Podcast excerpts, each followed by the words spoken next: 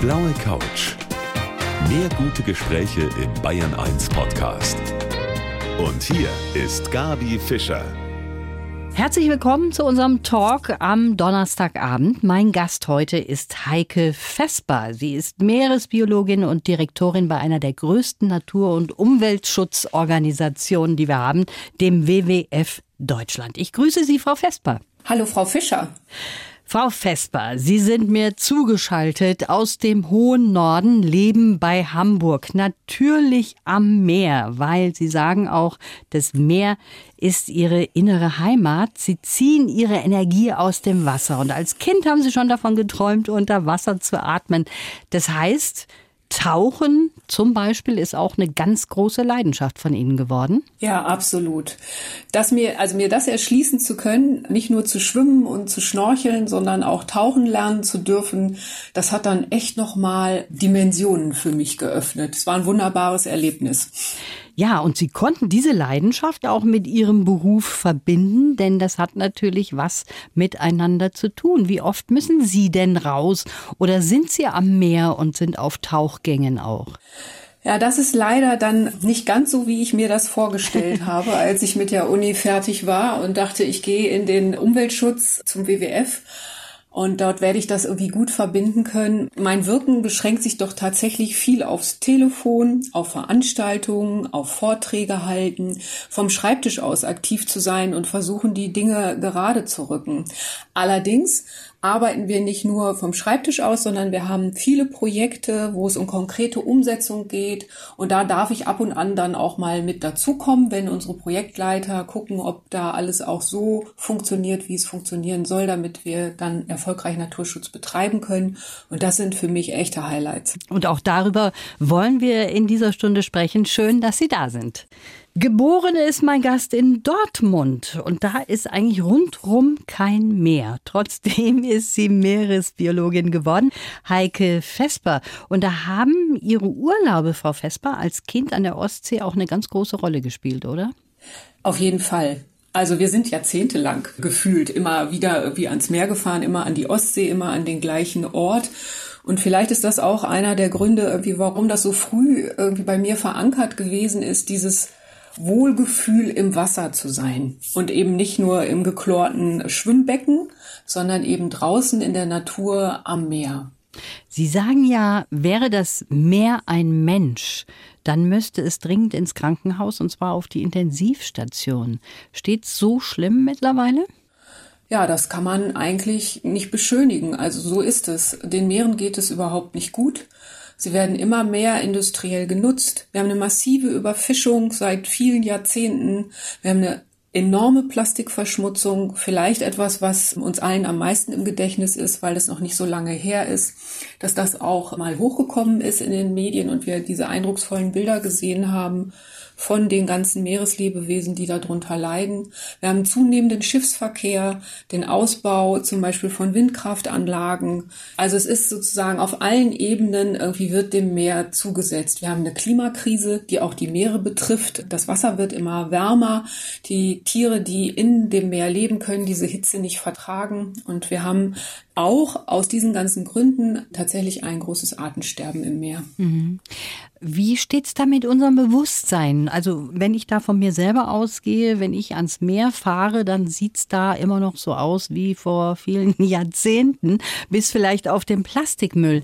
Ist das vielleicht auch der Grund, dass wir gar nicht so richtig das wahrnehmen, dass es eigentlich schon so schlecht steht mit dem Meer? Dass wir es nicht sehen können so direkt? Ich fürchte tatsächlich, dass das einer der größten Gründe ist oder eins der größten Hindernisse, warum wir auch gar nicht aktiv werden, weil man es nicht sieht. Könnten wir den Ozean wie eine Decke hochheben und unten drunter gucken, dann wäre der Eindruck, glaube ich, wirklich ein anderer, weil es so leer geworden ist im Meer und weil er so schmutzig geworden ist. Der Boden, das meiste Plastik irgendwie sinkt nach unten ab Und vom Strand aus können wir das nicht sehen. Und natürlich auch die großen Schiffe, die Anlagen, die gebaut werden, die werden natürlich außer Sichtweite der Strände gebaut. Denn Tourismus ist einer der Bereiche, die natürlich am Meer eine große Rolle spielen. Und ich glaube, was auch ein Problem ist, ist, dass vielen von uns gar nicht bewusst ist, wie sehr wir das Meer brauchen. Und zwar ganz egal, ob ich oben im hohen Norden lebe oder unten im Süden von Deutschland. Denn jeder zweite Atemzug, den wir tun, der kommt quasi aus dem Meer. Mhm. Das sollten wir uns auch immer mal wieder ins Bewusstsein rufen. Ne? Der WWF ist ja sehr kreativ mit speziellen Aktionen, um das Leben auch im Meer zu schützen. Beispiel Blauwale. Die werden von Ihnen mit Peilsendern ausgestattet gestattet, um Kollisionen mit Schiffen zu verhindern. Ist das tatsächlich die Haupttodesursache? Also für Blauwale spielt das eine große Rolle oder für Wale im Allgemeinen tatsächlich diese Zusammenstöße mit Schiffen. Weil, wie ich vorhin gesagt habe, der Schiffsverkehr nimmt so massiv zu und Wale sind jetzt keine Hochgeschwindigkeitsschwimmer.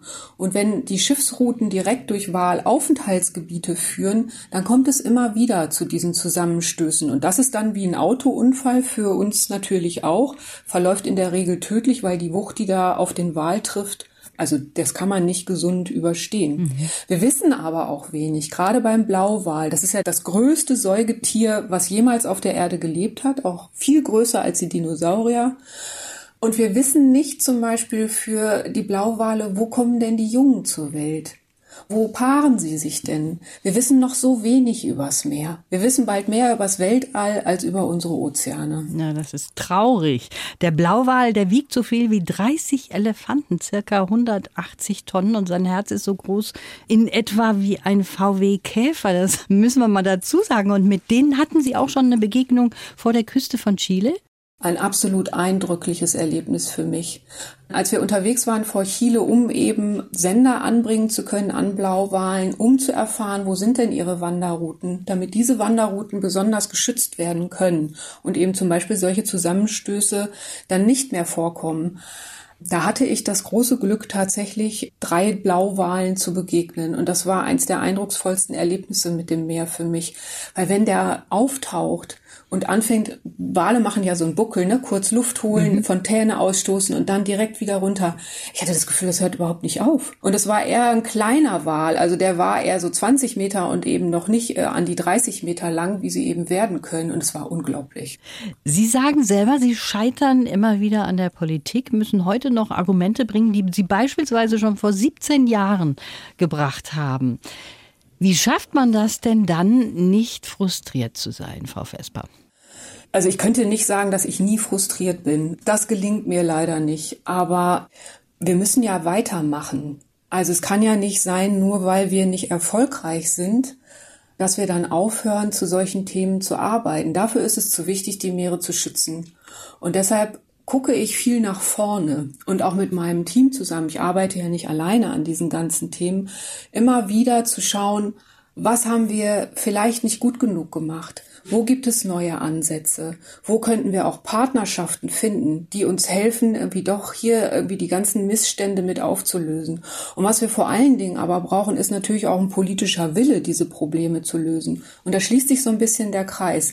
Denn Politik wird immer dann aktiv, wenn es eine öffentliche Diskussion gibt. Und da aber so viele Menschen für sich gar nicht wissen, wie wichtig die Meere für sie selber sind, haben wir diese öffentliche Debatte nicht. Mhm. Und deshalb haben wir zum Beispiel Meeresschutzgebiete in Deutschland, die seit 16 Jahren eigentlich nur auf dem Papier existieren. Ein Unding, aber heute haben wir Öffentlichkeit, Frau Vesper, und die wollen wir auch nutzen. Schön, dass Sie da sind hier auf der blauen Couch von Bayern 1. Sie sagt von sich selber, sie war ein schulischer Spätzünder. Die Direktorin vom WWF Deutschland, Heike Vesper, und damit machen Sie vielen Mut, Frau Vesper. Sie haben Biologie studiert, Schwerpunkt Meeresbiologie und Ökologie. Und dann haben Sie was ganz Tolles gemacht für Ihre Diplomarbeit. Sie sind nach Jordanien gereist und haben da auch auf Ihrem ersten Nachttauchgang gleich eine irre Begegnung mit einem tollen Fisch gehabt. Erzählen Sie mal. Ja, das war allerdings tatsächlich was. Das war mein allererster Nachttauchgang und wir hatten Neumond. Das heißt, es war auch einfach stockfinster, weil wir weit außerhalb auch von der Stadt gewesen sind. Und schon beim Reingehen ins Wasser und ich stand vielleicht gerade bis zur Hälfte der Wade drin, konnte ich meine Füße nicht mehr sehen, obwohl ich auf Sand stand sozusagen im Wasser. Und wir sind unter Wasser gegangen und ich habe meine Tauchlampe angemacht und das allererste, was ich gesehen habe, irgendwie war ein riesiger Tiefseefisch, wie mit zentimeterlangen, spitzenscharfen Zähnen, der direkt, naja, das fühlte sich an wie ein Armeslänge an mir vorbei schwamm. Und vor lauter Schreck habe ich die Lampe ausgemacht. Also sowas Dummes und habe sie dann natürlich direkt wieder angemacht. Ich dachte, okay, das ist jetzt auch keine Alternative, nicht zu wissen, wo der ist. Und dann habe ich ihn aber nicht wieder gesehen, weil dieser Tiefseefisch, also die Haut ist wie ein Spiegel, die reflektiert stark und sozusagen nur weil mein Lampenstrahl zufällig quasi direkt auf den Fisch gefallen war, habe ich ihn überhaupt sehen können. Wenn der sich so ein bisschen seitlich dreht, dann ist er nicht mehr sichtbar. Und da haben Sie auf diesem Tauchgang auch Ihren Mann kennengelernt? Ja, der war mit mir zusammen unter Wasser. Damals waren wir noch kein Paar. Und das war, glaube ich, für ihn auch ein sehr intensives Erlebnis, weil ich wirklich auf Tuchfühlung danach gegangen bin, was man beim Tauchen eigentlich nicht macht, dass man so eng beieinander schwimmt, weil man ja dieses ganze Gerät mit all den Schläuchen und Kabeln irgendwie hat, in die der andere sich natürlich auf keinen Fall verwickeln darf. Und ich war so aufgeregt. Ich glaube, ich habe innerhalb von 20 Minuten meine gesamte Atemluft weg hyperventiliert, äh, weil ich immer so sehr Sorge hatte, diesen Fisch irgendwie nicht im Auge zu haben. Und das ist für uns beide ein sehr intensives Erlebnis gewesen. Der hat sich gedacht, also die Frau, die muss ich mal übernehmen, die kann man nicht alleine tauchen lassen. Und dann ist das eine tolle Partnerschaft geworden. Frau Vesper. Zumindest für den ersten Tauchgang war das so. Frau Vesper, wir haben Ihnen einen Lebenslauf zugeschickt geschrieben von meiner Redaktion. Und das ist jetzt hier der Zeitpunkt, an dem unsere Gäste immer diesen Lebenslauf auch vorlesen. Wenn Sie das bitte machen. Aber gerne. Mein Name ist Heike Vesper und ich gebe so schnell nicht auf. Schon als Mädchen habe ich vom Atmen unter Wasser geträumt. Mit 20 wurde mein Traum wahr. Ich lernte tauchen und es war um mich geschehen. Das Meer wurde nicht nur mein schönster Anblick im Urlaub, sondern mein Lebensinhalt. Schulisch war ich ein Spätzünder. Den Menschen, die mir den Wissensdurst weckten, denen bin ich dankbar. Die Begeisterung für die Mechanik des Lebens hat mich zur Biologie gebracht. Als Meeresbiologin kämpfe ich für den Schutz der Ozeane und der Lebewesen darin. In meinem Job gebe ich nicht klein bei. Wenn mich etwas umhaut, rappel ich mich wieder auf und suche nach neuen Ideen für mein großes Ziel, die Meere und damit die Welt zu retten. Und sind Sie einverstanden mit der Zusammenfassung? Ja, ich finde das ganz treffend formuliert. Na wunderbar. Also da haben wir zum Beispiel gesagt, wenn sie was umhaut, dann rappeln sie sich auch gleich wieder auf. Das hört sich so an, als würden sie sich nicht so leicht runterkriegen lassen. Ja, ist tatsächlich so, dass ich finde, wir müssen einen Beitrag leisten. Also ich spüre eine starke Verantwortung dafür, wie wir unser Leben gestalten. Und zwar sowohl im privaten als auch im beruflichen. Und deshalb aufgeben gilt nicht. Ja, denn wer aufgibt, der hat schon verloren. Es ist zumindest äh, wert für die Dinge, die einem wichtig sind und von denen man überzeugt ist, dass sie richtig sind, auch zu kämpfen. Auch wenn man den einen oder anderen Kampf dabei verliert. Sie haben zwei Töchter, 13 und 17 Jahre alt und ihre ältere Tochter ist auch schon, wen wundert, politisch aktiv. Und die wirft Ihnen vor, dass Sie zu wenig radikal sind?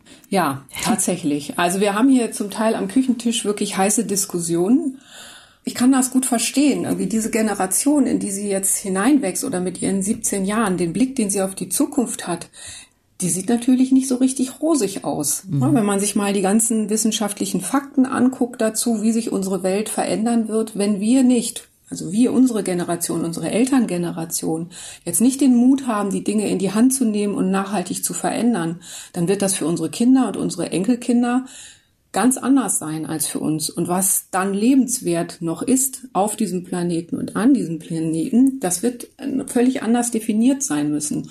Und dass sie dann natürlich harte Forderungen formuliert und sagt, du bist in der Verantwortung, deine Generation ist in der Verantwortung und ihr müsst kämpfen, ihr müsst die Sachen umsetzen, weil sie ist ja noch nicht in einem Alter, wo sie Umsetzerin sein kann, politische Gestalterin, finde ich genau richtig, auch wenn ich mich ab und an mal ein bisschen ungerecht behandelt fühle deshalb. das kann ich sehr gut nachvollziehen. Sie sind Vollzeit-Führungskraft mittlerweile und als Ihre Töchter noch klein waren, sind Sie quasi schon in diese obere Etage gekommen. Das war sicher gar nicht so einfach, oder wie haben Sie das erlebt? Das war nicht einfach. Meine jüngste war drei, als ich die Führung für das Team übernommen habe, was ich heute noch leite. Wir sind 24 Leute, die an verschiedenen Standorten arbeiten mit vielen Projekten. Es war aber so als diese Herausforderung sich gestellt hat oder die Option sich mir geboten hat, in eine größere Gestaltungsrolle zu gehen, konnte ich auch nicht Nein sagen. Es war dann auch was, was ich sehr gerne machen wollte. Und dann Familie und Beruf unter einen Hut zu kriegen, wenn man Vollzeit arbeitet, viel reist und sehr engagiert ist. Und mein Mann ist es auch. Das waren schon große Herausforderungen. Aber wir haben es ganz gut gemeistert, glaube ich. Jedenfalls beklagen sich unsere Töchter relativ wenig darüber, dass sie zu viel alleine gelassen wurden. Ah, also alles richtig gemacht. Sie tauchen sehr gerne, darüber haben wir gesprochen und haben sich auch schon mal unter Wasser verliebt. Und damit meine ich jetzt nicht Ihren Ehemann, Frau Vesper. darüber wollen wir gleich weitersprechen. Die Meeresbiologin Heike Vesper ist heute mein Gast. Frau Vesper, Sie haben sich unter Wasser auch schon mal in einen sehr ordentlichen Tintenfisch verliebt. Das war auf Elba. Was war das für ein Zusammentreffen mit dem? Das ist eine von diesen wunderbaren Begegnungen, die man unter Wasser haben kann, wenn man ja, wenn man in einem anderen Element zu Besuch ist, wo auch die Lebewesen vollkommen anders funktionieren, als wir das sozusagen von Landbewohnern kennen. Und es war ein kleiner Oktopus, ein Krake, ein Achtarmer, der in einer Höhle saß und der sich einen sehr ordentlichen Vorgarten angelegt hatte. Also so ein äh, Halbkreis aus Steinen, Muscheln und einer Plastikflasche. Und ich konnte den eigentlich gar nicht so richtig sehen. Ich habe es eher an diesem Garten erkannt und dann war da so ein bisschen irgendwie Struktur unten drin in dieser kleinen Höhle. Und ich wollte die Plastikflasche gerne mit an Land nehmen, raus aus dem Wasser, wo sie ja nicht hingehört und Schaden anrichten kann und habe die dann so weggezogen und mit großer Geschwindigkeit hat dieser kleine Krake die Wasserflasche aber wieder zurückgeholt. Und dann dachte ich, okay, ich versuch's nochmal und auch beim zweiten Mal und dann sah es schon so ein bisschen ärgerlich aus und dann hatte sozusagen das Prinzip, Besucher zu sein und nicht zu stören, irgendwie Vorrang. Und ich habe dem kleinen Kerl seine Plastikflasche im Garten gelassen. Sie haben nachgegeben. Ist das so üblich, dass die sich so eine Art Vorgarten anlegen? Also es gibt es. Nicht alle machen das, Oktopusse. Es gibt halt ganz viele Oktopusarten, äh, die haben ganz unterschiedliche Verhaltensweisen, aber einige machen das, dass sie sich vor ihren Höhlen, also wenn sie in Höhlen sitzen, sich so kleine Gärten oder Strukturen davor anlegen. Es gibt aber auch welche, die entweder zum Beispiel halbierte Kokosnüsse nutzen, um dann quasi wie im Wohnwagen über den Meeresboden zu kutschieren oder große Muschelschalen, in denen sie sich verstecken und das wie so ein Abwehrschild benutzen gegen ihre Fressfeinde. Die sind sehr kreativ, sehr kluge, sehr anpassungsfähige Tiere. Mhm. Das ist sehr schön, dass Sie uns da so ein bisschen mitnehmen jetzt, wo wir ja alle nicht verreisen können. Heike Vesper ist heute mein Gast hier auf der blauen Couch. Frau Vesper, Sie sagen, Sie halten es mit Bert Brecht, wer kämpft, kann verlieren, wer nicht kämpft, hat schon verloren. Also das zeigt schon, dass Sie eine große Kämpfernatur sind. Wie ist das denn, sich durchzusetzen als Direktorin vom WWF gegenüber Politikern jetzt mal? Ist das sehr schwierig? Das ist absolut schwierig, vor allen Dingen mit dem Thema, was ich vertrete. Also in Deutschland auf der politischen Ebene ist Meeresschutz nicht besonders hoch angesiedelt. Es gibt zum Glück viel Diskussion über die Auswirkungen der Landwirtschaft oder das Insektensterben, wenn wir jetzt mal im Naturschutzbereich bleiben. Aber Meeresschutz eher nicht so. Und wir haben viel Konkurrenz, weil das Problem ist, dass wir diese sektorale Aufteilung haben. Es gibt ja nicht ein Ministerium, in dem der Meeresschutz angesiedelt wäre. Haben das Umweltministerium, das Landwirtschaftsministerium, das auch die Fischerei betreut, das Wirtschaftsministerium, das Forschungsministerium und so weiter. Und alle die vertreten natürlich bestimmte Interessen. Und das unter einen Hut zu bekommen, ist einer der allergrößten Probleme, dass es hier keinen runden Tisch, keine Koordinationsstelle gibt, die guckt, dass die Aktivitäten, die dort ausgeführt werden, dem erklärten Ziel, die Meere zu schützen, denn das ist auch durchaus in europäische Gesetzgebung gegossen, die auch Deutschland umsetzen muss, das dann auch zum Erfolg zu führen. Mhm. Sie haben im Vorgespräch gesagt, dass Ihre Schwester in Ihrem Leben eine ganz große Rolle gespielt hat, zumindest in Ihrer Kindheit auch. Sie haben sich selber oft in Schwierigkeiten gebracht und Ihre Schwester, die hat dann versucht, das zu vertuschen. Kann man sagen, dass Sie so eine richtige wilde Hummel waren? Also meine Mutter sagt, ich war ein anstrengendes Kind. Ähm, von daher ja, ich habe einen sehr hohen Energielevel gehabt als Kind und ähm, eine überbordende Fantasie, wie man das damals genannt hat. Und ich war die Kleine. Meine Schwester ist älter als ich zwei Jahre und ich glaube, das war schon so eine ja so eine Kombination, die gerne darin gemündet hat, dass ich in Schwierigkeiten gelandet bin. Und ganz große Schwester, wie sie ist, Und kämpferisch auch wie sie ist, hat sie sich dann oft wirklich vor mich gestellt und hat versucht, irgendwie den Schaden von mir abzuwenden. Toll. Sie sind dann zum WWF eigentlich durch ein Praktikum nach dem Studium gekommen. Mittlerweile ganz oben angekommen, Führungskraft. Hätten Sie gedacht, dass Sie da so eine Karriere machen können? Niemals. Also bei der Entscheidung fürs Studium oder so, wenn mir das jemand vorhergesagt hätte, dann hätte ich das im Leben nicht geglaubt. Und auch ehrlich gesagt, bei einem Umweltverband, wenn man engagiert ist in dem Bereich oder wenn man gerne im Umweltschutz arbeiten möchte, überhaupt einen Job zu bekommen, ist nicht so einfach, weil so viele Stellen gibt es nicht. Und dann mit so einem Fokus auch noch Meeresschutz irgendwie, also es verringert sich sozusagen immer weiter die Optionen, die man hat. Und ja, ich habe, glaube ich, eine gute Mischung aus Glück gehabt, vielleicht zur rechten Zeit am rechten Ort und natürlich aber nichtsdestotrotz, auch wenn man die Chance bekommt, man muss sie natürlich auch nutzen und festhalten. Und ich glaube, diese beiden Sachen haben ja gut zusammengespielt mhm. bei mir irgendwie. Und das ist schon, also ich empfinde das als Geschenk und ich bin da sehr dankbar für, in dieser Organisation arbeiten zu dürfen, weil es hier großen Gestaltungsspielraum gibt. Das ist die Organisation mit dem Panda-Bär als Wappen für all diejenigen, die sich da nochmal fragen, was ist denn eigentlich WWF?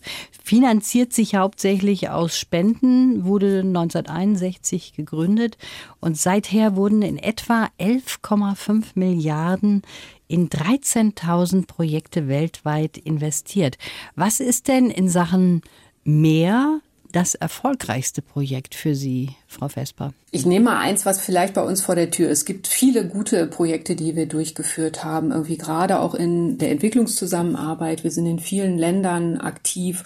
Aber es findet ja nicht nur Naturschutz anderswo statt, sondern auch bei uns. Und wir haben ein großartiges, sehr pragmatisches Projekt an der Ostseeküste, wo wir seit vier Jahren uns damit beschäftigen, verloren gegangenes Fischereigerät zu bergen. Also Geisternetze nennen mhm. wir das, die aus welchen Gründen auch immer eben nicht mehr mehr an Bord geholt worden sind von der Fischerei und dann zum Teil noch frei treiben und aber auch weiter fangen. Und zwar nicht nur Fisch, sondern auch tauchende Seevögel und theoretisch auch Meeressäuger. Ich bin froh, dass wir das bisher so noch nicht dokumentiert haben, aber kann sein und damit eine Bedrohung für die Artenvielfalt in dem Meer sind. Und wir haben da sehr intensiv dran gearbeitet. Wie findet man diese Netze? Wie holt man sie raus? In Partnerschaften mit vielen aktiven privaten Tauchern. Und jetzt auch endlich dann so weit tatsächlich, dass das Land Mecklenburg-Vorpommern irgendwie gerade heute sich dazu entschlossen hat, mit uns zusammenzuarbeiten, um dann eben auch zu sehen, wie sozusagen der Staat die Aufgabe übernehmen kann, diesen Müll, der es ja am Ende ist, mhm. Plastikmüll aus den Meeren zu holen. Ein verloren gegangenes Fischernetz, muss das nicht gemeldet werden oder ist es utopisch, wenn ich das so sage? Nee, gar nicht. Ja, natürlich müsste das gemeldet werden. Dafür gibt es Gesetze, auch mit der letzten Position. Und dann muss eigentlich das Land oder der Staat muss eben rausfahren und dieses Netz auch wieder rausholen aus dem Wasser. Aber bisher ist das System so, dass diese Bergungsarbeiten dann dem Fischer auch in Rechnung gestellt werden. Und das sind enorme Summen. Wenn man auf dem Meer arbeitet mit Schiffsbetrieb, dann wird immer alles gleich unfassbar teuer. Und ich könnte mir vorstellen, dass das einer der Gründe ist, warum das nicht so richtig gut funktioniert. Also da sind Sie auf jeden Fall dran mit Ihrem Projekt und da wird, glaube ich, auch eine App entwickelt.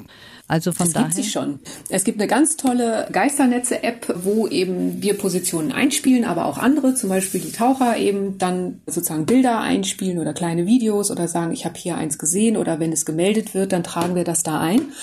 Weil, wie gesagt, ist eben unter Wasser und man kann nicht mal so eben schnell nachgucken. Aber es gibt so viele aktive Taucher in Deutschland, die gerne auch in ihrer Freizeit solche Positionen dann antauchen und eben gucken, ist es tatsächlich ein Netz? Ist es etwas, das schnell geborgen werden muss oder nicht? Und dann können wir in Kommunikation sein über diese App. Wir raten bloß dringend davon ab, dass Freizeittaucher das selber rausholen, weil wenn das große, schwere Netze sind, dann ist das gefährlich und das sollten dann schon Berufstaucher machen. Also über die App melden, das wäre das Beste. Bisschen Zeit haben wir noch mit meinem Gast heute, der Meeresbiologin Heike Vesper. Wenn ich jetzt hier schon eine Meeresbiologin bei mir sitzen habe auf der blauen Couch, dann interessiert mich natürlich, wann waren Sie denn, Frau Vesper, das letzte Mal beim Tauchen? Tja, das ist leider schon eine Weile her. Aber ich war das letzte Mal schnorcheln in 2019, als wir alle noch reisen durften. Mhm. Und ich war auf den Galapagos-Inseln tatsächlich aus beruflichen Gründen, weil wir dort mit der äh, Charles Darwin Station ein Projekt entwickeln wollten für besseren Meeresschutz in diesen ganz besonderen Gewässern eben auch. Und ich hatte eine fantastische Begegnung unter Wasser. Nicht nur mein kleiner Oktopus hat mir das Herz gebrochen, sondern ein kleiner Seelöwe, ein Junger, der sich in mich irgendwie verguckt hat als Spielkameradin und irgendwie meinte, er müsste, also er fand das super lustig, dass ich da mit meinem Schnorchel und meinen Flossen unterwegs war und kam halt immer wieder und wie man das von jungen Hunden kennt, hat dann immer so kleine Aufforderungen zum Spielen mitgegeben. Ist ihm dann aber irgendwann langweilig geworden ist, weil mit meinen eingeschränkten Fähigkeiten unter Wasser als Mensch konnte ich da einfach nicht mithalten. Also Galapagos-Inseln, das ist ja ein Traumziel. Aber im Moment ist natürlich auch alles anders. Corona hat ja vieles auch überdeckt, was generell so Thema bei uns ist. Ist das Ihrer Meinung nach auch in Sachen Klimaschutz so, dass Corona jetzt quasi alles zudeckt, was wichtig ist?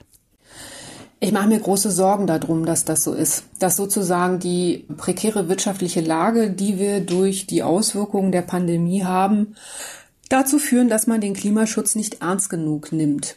Es hätten ja jetzt zum Beispiel bei den ganzen Wirtschaftsgeldern, die gezahlt werden und auch zurecht gezahlt werden, durchaus Auflagen gemacht werden können für eine nachhaltige, klimagerechte Auswirkung, weil das ist die größte Herausforderung unserer Zeit. Jetzt möchte ich doch mal Ihnen zum Schluss auch hier die Möglichkeit geben, mal so einen Appell loszulassen an unsere Hörer und Hörerinnen in Sachen Klimaschutz und in Sachen Umwelt. Was liegt Ihnen besonders am Herzen? Wo können wir als Einzelne auch was machen? Ja, was mir immer extrem wichtig ist, ist, dass wir verstehen, dass wir ein Teil des Problems sind in der Art und Weise, wie wir leben und damit aber auch ein Teil der Lösung sein können, wenn wir unser Verhalten verändern. Wir sind natürlich nicht diejenigen als Konsumentinnen, die das Problem alleine lösen. Ja, natürlich muss auch die Politik und auch die Industrie ihren Beitrag leisten. Aber die Politik wird das Problem nicht für uns alleine lösen. Und wir können mit Veränderungen in unserem Alltag, mit anderem Verhalten sehr wohl dazu beitragen, dass die Dinge sich verbessern. Weniger Einwegverpackungen, unbedingt weniger Einwegplastik, also verpackte Materialien überhaupt kaufen, Dinge länger benutzen. Fast Fashion ist zum Beispiel so ein Ding, der Kunststoffpullover. Wenn Sie die Waschmaschine anschmeißen, dann machen Sie die voll. Da ist weniger Faserabrieb drin und das Fussel Sie bitte nicht unter fließendem Wasser säubern, sondern das gehört in den Papierkorb, sonst haben wir einen Eintrag von Mikroplastik oder in den Mülleimer, nicht in den Papierkorb. Kleine Wege nicht mit dem Auto machen, sondern mit dem Fahrrad, dann tun wir uns auch was Gutes für die eigene Gesundheit weniger Fleisch essen und Milchprodukte und nicht unbedingt auf Fisch wechseln, weil dann haben wir wieder ein Problem mit der Überfischung. Ich glaube, wir brauchen ein anderes Verständnis vom guten Leben und das nicht immer mehr haben unser Leben besser macht, sondern dass es um Qualität geht. Das ist ein gutes Schlusswort, auch wenn ich noch gerne mit Ihnen weiterreden würde, Frau Vesper. Es gibt da sicher auch noch viele, viele Punkte, über die wir sprechen könnten. Aber allein, wenn wir das schon mal beherzigen, dann ist doch schon mal eine ganze Menge getan, oder? Damit kann man die Dinge auch in Gang bringen und auch Veränderungen mit betreiben. Und das war mir ganz wichtig auch für das Buch. Ne? Da sind ganz viele Tipps und Empfehlungen drin, einfach wie man sozusagen im Kleinen das Große mit anstoßen kann. Und an dieser Stelle wollen wir mal ganz kurz auch noch mal das Buch nennen. Wenn wir die Meere retten, dann retten wir die Welt. Das ist das Buch, was Sie auf den Markt gebracht haben, Heike Vesper. Das war wirklich schön, mit Ihnen zu sprechen. Und wann ist denn mal der nächste Tauchgang in Sicht? Wissen wir alle nicht, ne? Leider nicht. Ich hatte eigentlich gehofft, dass äh, man für dieses Jahr Herbst die Reiseplanung schon wieder in die Hand nehmen kann, weil bei uns natürlich in den Projekten auch viel liegen geblieben ist. Auch andere Länder sind im Lockdown, aber zurzeit kann man das, glaube ich, leider gar nicht abschätzen. Kein Ende in Sicht. Da müssen wir noch ein bisschen geduldig sein. Ich danke auf jeden Fall für dieses Gespräch. Alles Gute Ihnen, Frau Vesper. Vielen Dank. Die blaue Couch. Der Bayern 1 Talk als Podcast. Natürlich auch im Radio. Montag bis Donnerstag ab 19 Uhr.